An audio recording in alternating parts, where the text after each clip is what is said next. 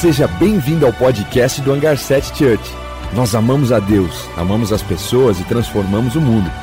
Esperamos que essa mensagem possa tocar o seu coração e te aproximar de Jesus.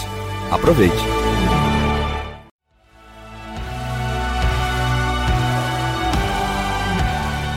Seja bem-vindo ao podcast do Hangar 7 Church. Nós amamos a Deus, amamos as pessoas e transformamos o mundo. Esperamos que essa mensagem possa tocar o seu coração e te aproximar de Jesus. Aproveite. Juntos. São tantos os vírus que a gente está fazendo contato. A gente está usando máscaras para se proteger do corona. A gente está lavando nossa mão com álcool em gel, mas qual seria o álcool em gel espiritual e quais seriam as máscaras que a gente precisa colocar espiritualmente para que a gente possa se fortalecer dos vírus que vêm contra a nossa alma, dos vírus que vêm contra a nossa vida espiritual. Nós hoje vamos falar de um texto que eu amo. Talvez eu não amo tanto mais, mas ele sempre fala comigo. É um texto que o Senhor usa para me corrigir com muita frequência, é o texto de Filipenses. Mas antes eu quero lembrar de uma palavra. Essa semana eu estava lendo o 2 Coríntios e eu li esse texto e para mim foi muito impactante. Diz assim em 2 Coríntios, capítulo 7, versículo 5, Paulo diz assim: Pois quando chegamos à Macedônia, não tivemos descanso nenhum, fomos atribulados com, de todas as formas, conflitos externos e temores internos. Sabe o que, que Paulo está dizendo aqui? que desde o tempo que ele chegou à Macedônia, eles estavam aflitos, eles estavam passando por problemas e por tribulações, eles não tinham paz desde o tempo que eles estavam lá. E existiam conflitos e lutas do lado de fora. Situações reais que eles estavam atravessando. Talvez fossem as perseguições que Paulo estava atravessando. Mas ele também tinha medos e temores internos. Será que não é isso que a gente está vivendo? Problemas externos e também problemas internos. Temores e ansiedades e dores e conflitos também dentro da nossa alma. E eu acredito que Paulo sabia muito bem o que a gente está vivendo. Jesus sabe muito bem o que a gente está vivendo, porque Jesus também atravessou momentos difíceis. Jesus também se achegou ao Pai pedindo ajuda, porque ele já não queria mais tomar daquele cálice. Mas ele decide a obediência. Então, neste lugar que nós estamos, talvez de dor, de conflitos internos e externos, o Pai sabe o que nós estamos passando. E Ele vem hoje nos fortalecer. Fortalecer eu e você, porque o Pai está muito preocupado em cuidar do nosso coração, em cuidar da nossa alma, porque Ele nos ama. O Pai te ama e Ele está muito interessado em cuidar de você. Então a gente vai ler o texto de Filipenses 4, a gente vai ler a partir do versículo 4 até o versículo 7. Vamos juntos. Alegre-se sempre no Senhor. Novamente eu direi: alegre-se. Seja a amabilidade de vocês conhecida por todos. Perto está o Senhor.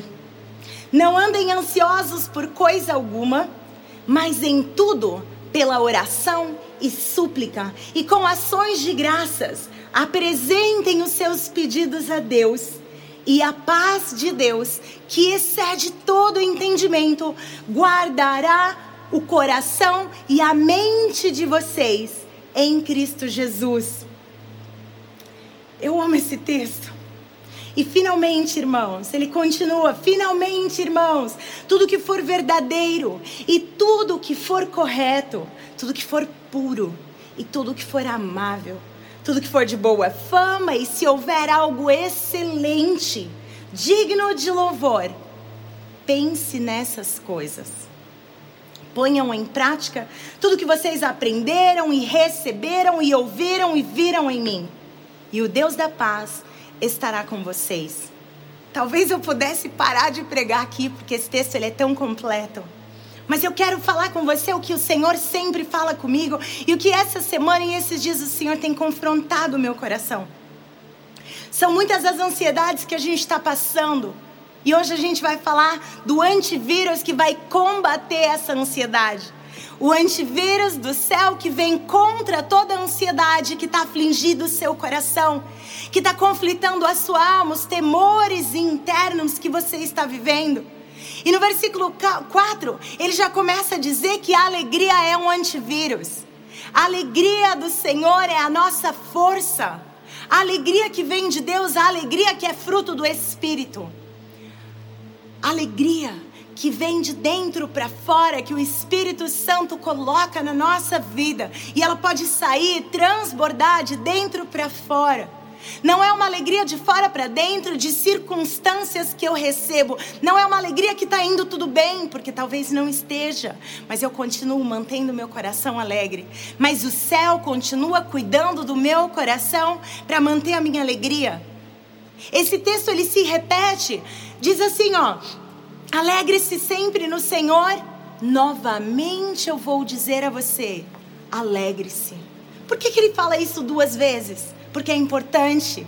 Porque talvez a gente iria se esquecer. Talvez você vai se esquecer da alegria da salvação. Talvez você vai se esquecer que você tem um bom pai e você pode se alegrar no seu pai. Talvez você vai esquecer de tantos motivos que nos fazem feliz. Talvez você vai esquecer que a alegria vem de dentro, que a alegria vem do céu. E o Senhor diz: alegre-se sempre. Eu vou dizer de novo: alegre-se.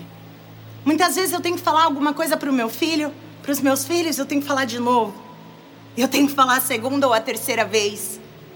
E o apóstolo Paulo, ele não se incomoda de ter que falar as coisas novamente. O, o seu pai, ele não vai perder a paciência com você. Ao contrário, ele vai te trazer para perto e vai dizer: Ei, filho, alegre-se. Ei, filho, eu estou com você.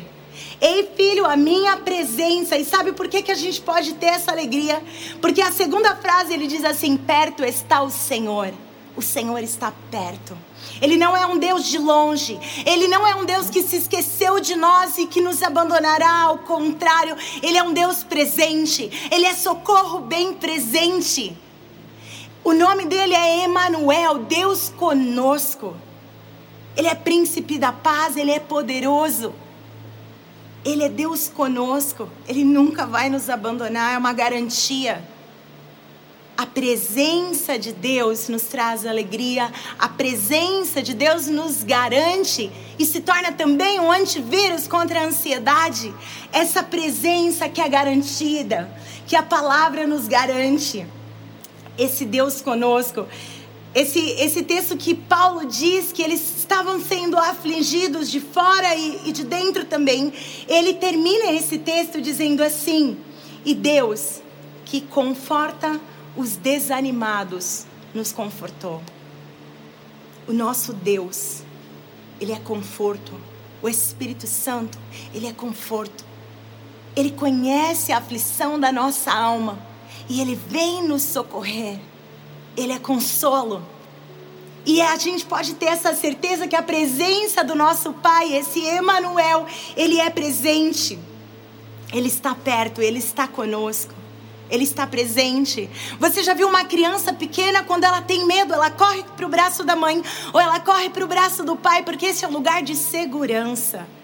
Eu e você, nos nossos medos, nós podemos correr para o braço do nosso pai. Nós podemos correr para o colo do nosso pai e dizer: Pai, eu estou com medo. Pai, eu estou aflito. Pai, eu não sei lidar com essa situação. Pai, as coisas estão difíceis. E a gente recebe o consolo para aqueles que estão inconsoláveis. A gente recebe o, o conforto de um pai e, a, e ele segue adiante esse texto de Filipenses 4. E ele diz que a gente não deve estar ansioso por coisa alguma. Não estejam ansiosos por nada. Não esteja ansioso por nada. Nada deveria manter e ter o poder de deixar o seu coração aflito ou ansioso. Nada. Ansiosos por nada. Nada é nada. Se você procurar a palavra no grego, ou no hebraico, ou no inglês, nada vai sempre ser nada, coisa nenhuma, nada, coisa alguma deveria guardar e segurar e deixar o meu coração aflito. Coisa nenhuma deixar, deveria deixar o seu coração aflito. A palavra diz nada. Nada. Não ande ansioso com nada, coisa nenhuma. Mas ao contrário, mas como eu vou fazer isso? Como eu vou manter o meu coração aí sem ansiedade? Se durante essa fase eu tô tendo insônia, eu tô tendo estresse, eu tô apertando os meus dentes, eu tô aflita. Esse é o momento de receber essa palavra. Porque ele diz assim: não andem ansiosos com coisa alguma, mas em tudo em tudo, agora é tudo, tudo que você está vivendo, tudo que você está pensando, tudo que está te deixando preocupado, tudo que está ocupando a sua mente e o seu coração, em tudo, em oração, súplica e gratidão, faça os seus pedidos ao Senhor. O Senhor está atento à sua voz. O Senhor está atento ao pedido dos seus filhos. Ele não é um pai ruim, ao contrário, ele é um bom pai. Jesus ele está ensinando os seus discípulos e ele fala assim: se vocês que são homens, se o seu filho pedir pão, você nunca vai dar pedra a eles. Quanto mais eu, que sou bom, quanto mais o Pai de vocês, que é bom, não dará também com ele todas as coisas? Temos a garantia de um Deus que é bom, de um bom Pai que vai cuidar de nós, por isso a gente precisa entregar a Ele, levar a Ele as nossas ansiedades em oração e súplica e gratidão. Então, o antivírus da ansiedade também é um bom relacionamento com Deus, um relacionamento crescente com Deus. Crescente.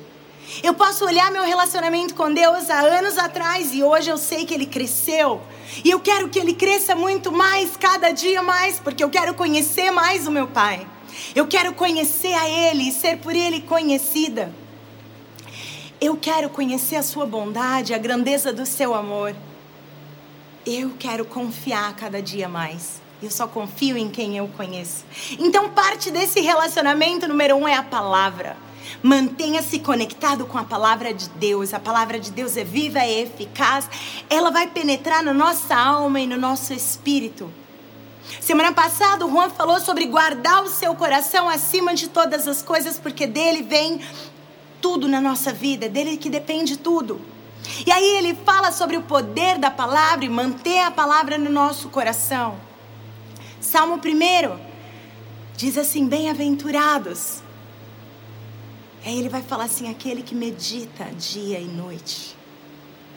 Deus ele fala com Josué antes de Josué entrar na terra prometida. Ele diz assim: seja forte e corajoso, não se afaste das palavras da lei e medita nela dia e noite.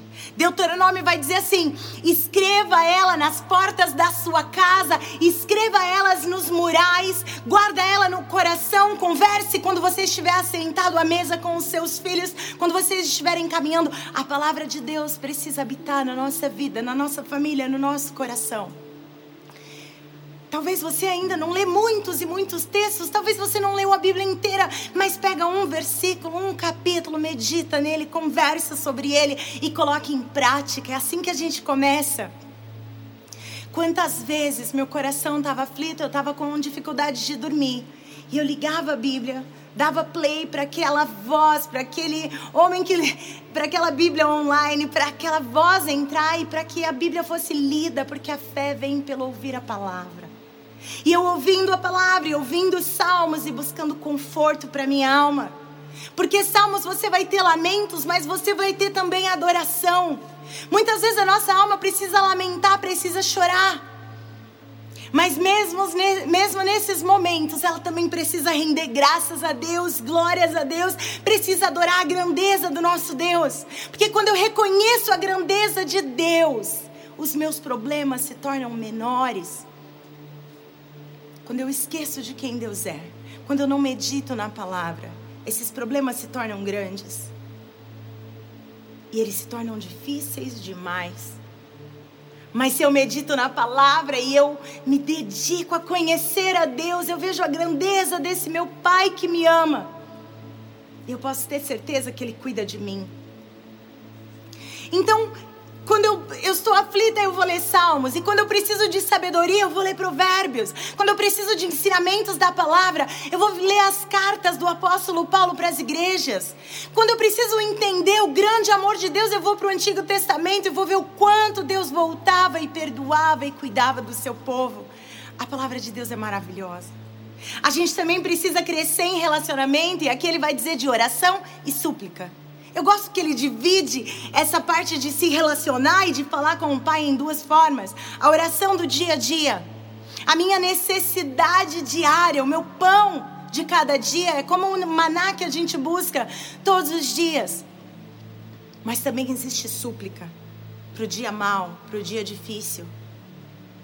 Jesus ele foi suplicar. Ele subiu ao monte e ele disse: Pai, se for possível, afasta de mim esse cálice. Aquilo era uma súplica. Aquilo era uma dor na alma dele. Aquilo era um momento de extremo sofrimento. Jesus, ele conhece o nosso sofrimento, ele conhece a nossa dor. E ele está muito preocupado com o nosso coração. Mas até aí, como que eu transformo essa ansiedade em oração? Quais são as coisas que têm ocupado o seu coração? Agora eu vou te ensinar, a gente vai aprender junto como transformar a ansiedade em oração. Não sei o que está te mantendo ansioso. Talvez a, a, dificuldade financeira, talvez questões de saúde na sua família, talvez você tenha uma entrevista, uma reunião, no dia seguinte você mal consegue dormir. E a palavra diz para a gente lançar tudo isso ao Senhor em oração. Quando eu li a palavra diz assim: lancem sobre ele a sua ansiedade, porque ele tem cuidado de você. Eu não entendia, porque eu lançava, parecia que caía na minha cabeça de novo. Mas a gente precisa lançar o tempo todo. Meu desafio é que a gente venha lançar, então, item por item. Então, eu estou preocupado com a situação financeira. Senhor, o Senhor está vendo a minha situação financeira? Eu organizei aqui os meus boletos, os meus pagamentos. Olha, o mês vai acabar o dinheiro vai acabar antes do mês. Olha como as coisas estão. Jesus, socorro. Jesus, acalma meu coração. Jesus, eu confio em Ti. Talvez você está aflito por uma entrevista, por uma reunião, por uma situação, um relacionamento que está em dificuldade. Pai, me socorre. Eu não sei como agir, eu não sei o que fazer, eu não sei como reagir a essa pessoa e a essa situação. Deus, eu estou aflita, eu estou preocupado com essa situação. Lança sobre ele e vai dizendo a ele isso novamente e novamente. O problema não é que Deus não está te ouvindo, é que você precisa continuar a fazer isso novamente. Você precisa receber essa alegria que vem do céu. Confiar. Confiar que Ele está conosco. E você vai lançando item por item, coisa por coisa. Assim, assim como essas coisas vêm afligir o seu coração, você devolve elas em oração ao Senhor. E se for difícil demais, faça em súplica, faça em choro. Eu lembro uma fase da minha vida que eu não conseguia nem orar, eu não tinha palavras para orar. E o meu desespero era tanto que eu só falava: Jesus, socorro! Jesus, socorro! E eu clamava: Jesus, socorro, socorro! Porque eu não sabia o que fazer, eu não sabia nem o que falar. Eu não tinha as palavras certas, mas aquele que sonda os corações e que conhece os pensamentos, ele me conhecia e ele vinha com uma paz na minha alma. Oração, súplica e agora gratidão. Sabe por que gratidão? Jeremias, ele vai falar assim, ó: "Eu quero trazer à memória aquilo que me traz esperança". Traga à memória as coisas que Deus já fez para você Seja grato por aquilo que o Senhor já está fazendo, por vitórias do passado que você já viveu, por curas no passado que você já viu e que você já recebeu, tantos milagres que você já viveu com o Senhor. Traga isso à memória, isso vai renovar a sua esperança. Tenha olhos de esperança para o seu dia a dia, para as situações que você está vivendo. A palavra diz assim: rendei graças ao Senhor, porque Ele é bom, e a sua fidelidade e a sua misericórdia dura para sempre. Nós podemos confiar nesse Deus que trabalha. Ele não nos abandonou, ele não nos deixou, ele não parou de trabalhar, ele não está cansado. Ele trabalha até hoje. Ele trabalha por nós. A palavra diz que ele trabalha por aqueles que nele confia. Nós podemos confiar nele. E aí, o nosso coração se enchendo de gratidão. Faça isso agora. Respira fundo. E diga: Senhor, eu sou grato pela vida, sou grato pela saúde. Sou grato por tudo que o Senhor já fez na minha vida. Eu sou grato, Senhor, pela salvação da minha alma. O melhor antivírus que a gente pôde receber do céu foi o antivírus contra a morte. Jesus conquistou isso na cruz por nós. O maior medo da humanidade é o medo da morte. E Jesus já garantiu essa vitória por nós. A morte, onde está a sua vitória? Jesus venceu a morte por nós. Pai, obrigada pela vida eterna. O meu coração já se encheu de paz. Só de lembrar, só de pensar, só de agradecer um pouquinho. Faça isso. Eu desafio você nos momentos de aflição, você orar, suplicar e agradecer. Porque a palavra nos garante que a paz, que excede todo entendimento, guardará o nosso coração e a nossa mente em Jesus. Guardados em Jesus. Esse é o lugar que eu quero estar e eu quero permanecer guardado em Jesus. Então eu preciso fazer uma manutenção da minha paz. Eu preciso guardar essa paz. Manutenção da sua paz. E a palavra continua nos, ver, nos versículos seguintes. Ele vai ensinar como que a gente vai manter a paz. Ele vai dizer que como a gente deve pensar, mas em tudo Mantenha os pensamentos em tudo que é verdadeiro, em tudo que é puro, em tudo que é amável, as coisas que são dignas de boa fama. Porque a palavra diz, olha só o que, que diz em Provérbios 23. Provérbios de 23, 7 diz: Porque como imaginou na sua alma, assim é. Assim como o homem imaginou no seu coração, assim é. Sabe o que está dizendo? Que os seus pensamentos são a matéria-prima do seu futuro. Os seus pensamentos são a matéria-prima do seu futuro. Isso é importante. A neurociência provou isso, algo que está escrito já em Provérbios há milhares de anos atrás. Assim como você imaginou, isso vai acontecer. Se as coisas que você tem pensado nas últimas 24 horas virarem realidade agora, você vai estar tá feliz ou você vai estar tá arrependido pelos seus pensamentos? Eu quero te chamar para um arrependimento, para uma mudança de mentalidade. Arrependimento significa mudança de mentalidade. Isso é tão perigoso porque Jó, ele disse assim: as coisas que eu mais tinha medo aconteceram. Tudo que eu mais temia sobreveio contra mim. Por isso que a gente não pode deixar a nossa mente ser ocupada por medo e ansiedade. A ansiedade ela é excesso de futuro, são os medos e o futuro que eu estou guardando no meu coração, é excesso de futuro, eu estou pensando como vai ser, o que, que eu vou fazer, o que, que eu não vou fazer, eu não vou. Desespero. E a depressão é o excesso de passado. Por que, que isso aconteceu comigo? Eu fui vítima disso, eu vivi isso, eu nunca vou conseguir sair dessa e o Senhor é socorro presente. Ele é cuidado no seu coração hoje. Ele é presente hoje. Então não seremos como Jó para dizer, ei, tudo que eu mais tinha medo aconteceu. Ao contrário, nós vamos transformar o nosso pensamento em pensamentos de paz. Assim como diz em Jeremias 29, Versículo 11: Bem sei os pensamentos que eu tenho sobre você, diz o Senhor. São pensamentos de paz e não de mal, para te dar esperança e futuro. Essa é a garantia que o Senhor nos dá. Pensamentos de paz, é isso que Ele pensa sobre nós. Porque eu teria pensamentos diferentes se o Deus que criou todas as coisas, o Criador do universo, tem pensamentos de esperança e um futuro incrível porque eu pensaria diferente. Não. Não, nós vamos transformar o nosso pensamento. O apóstolo Paulo ensina em 2 Coríntios, capítulo 10, do versículo 3 ao 5. Ele diz assim: Embora sejamos humanos, não lutamos conforme os padrões humanos.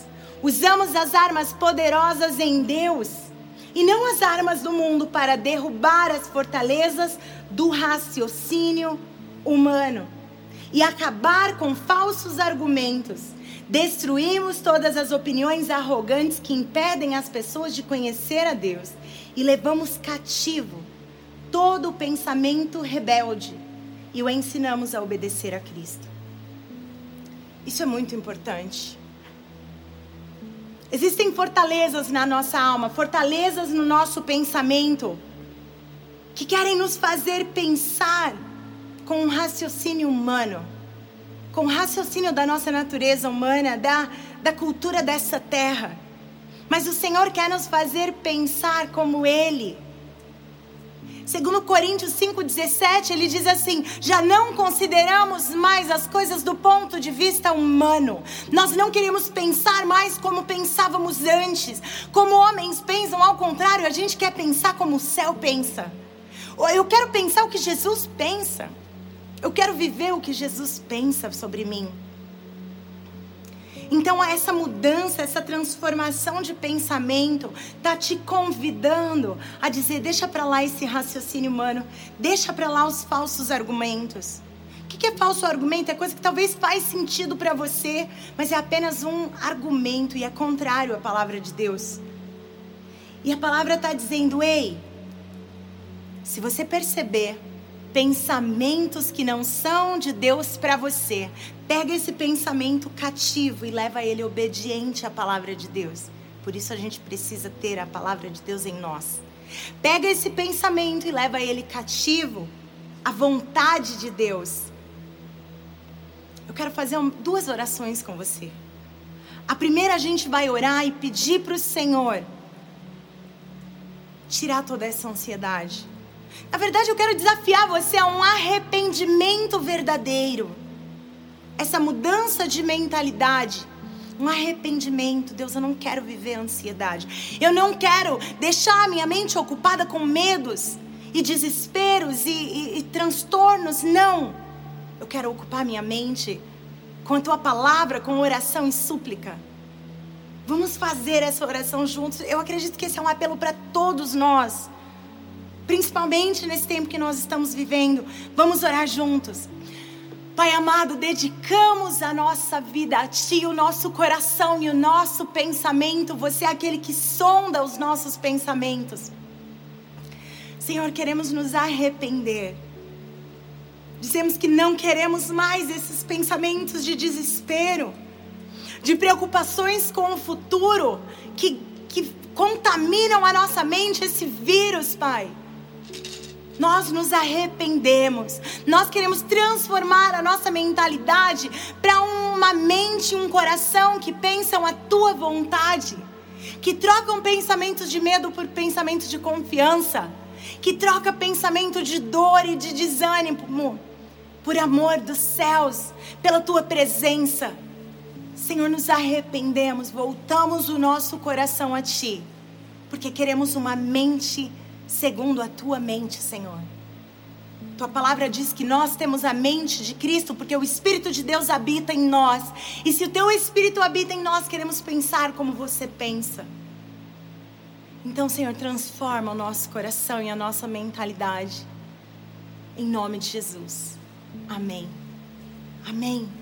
Continue. Esse é o meu desafio para você que durante a sua semana você dedique-se a estar com o Senhor e buscá-lo e falar com Ele, e entregar todas as ansiedades de volta a Ele. O meu segundo apelo é para que a gente venha se entregar a Jesus, aquele que nos garantiu vida eterna, aquele que disse que nos ama, aquele ao Pai que nos deu o seu Filho primogênito, para ser agora aquele que nos adota como filhos. Talvez você não sente essa alegria da salvação mais, talvez você está distante. Talvez você não sabe se você já se entregou ao Senhor e esse é o momento. E se esse é o seu momento, você quer dizer: Ei, Jesus, eu quero você, eu quero Jesus. A gente vai orar junto. E logo depois da oração, tem um clique, tem um link aqui embaixo, clica nele. Precisamos ser família junto. Não queremos fazer isso sozinhos. É difícil fazer isso sozinho, mas juntos em família. Ele nos tornou família, família de Deus. Então, se esse é o momento, o Senhor já pagou um alto preço, ele já venceu a morte. O antivírus da morte foi Jesus naquela cruz e a ressurreição. A morte não pôde segurá-lo. Então, nós que temos vida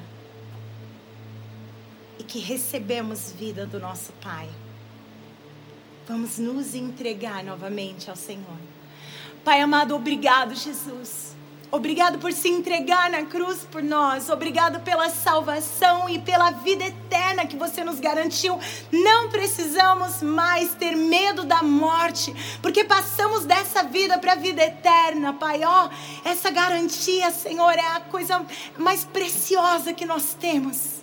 Muito obrigada, Jesus. Muito obrigada pela certeza da salvação. Muito obrigado pela vida e não apenas vida eterna, mas uma vida abundante, uma vida plena que o Senhor nos garante aqui, nessa terra. Obrigado, Espírito Santo. Escreve o nosso nome no livro da vida. Esteja conosco, assim como você nos prometeu. Tenha encontros de transformação. Queremos ser mais parecidos contigo. Obrigado, Jesus. Te agradecemos e te louvamos em teu nome. Amém e amém.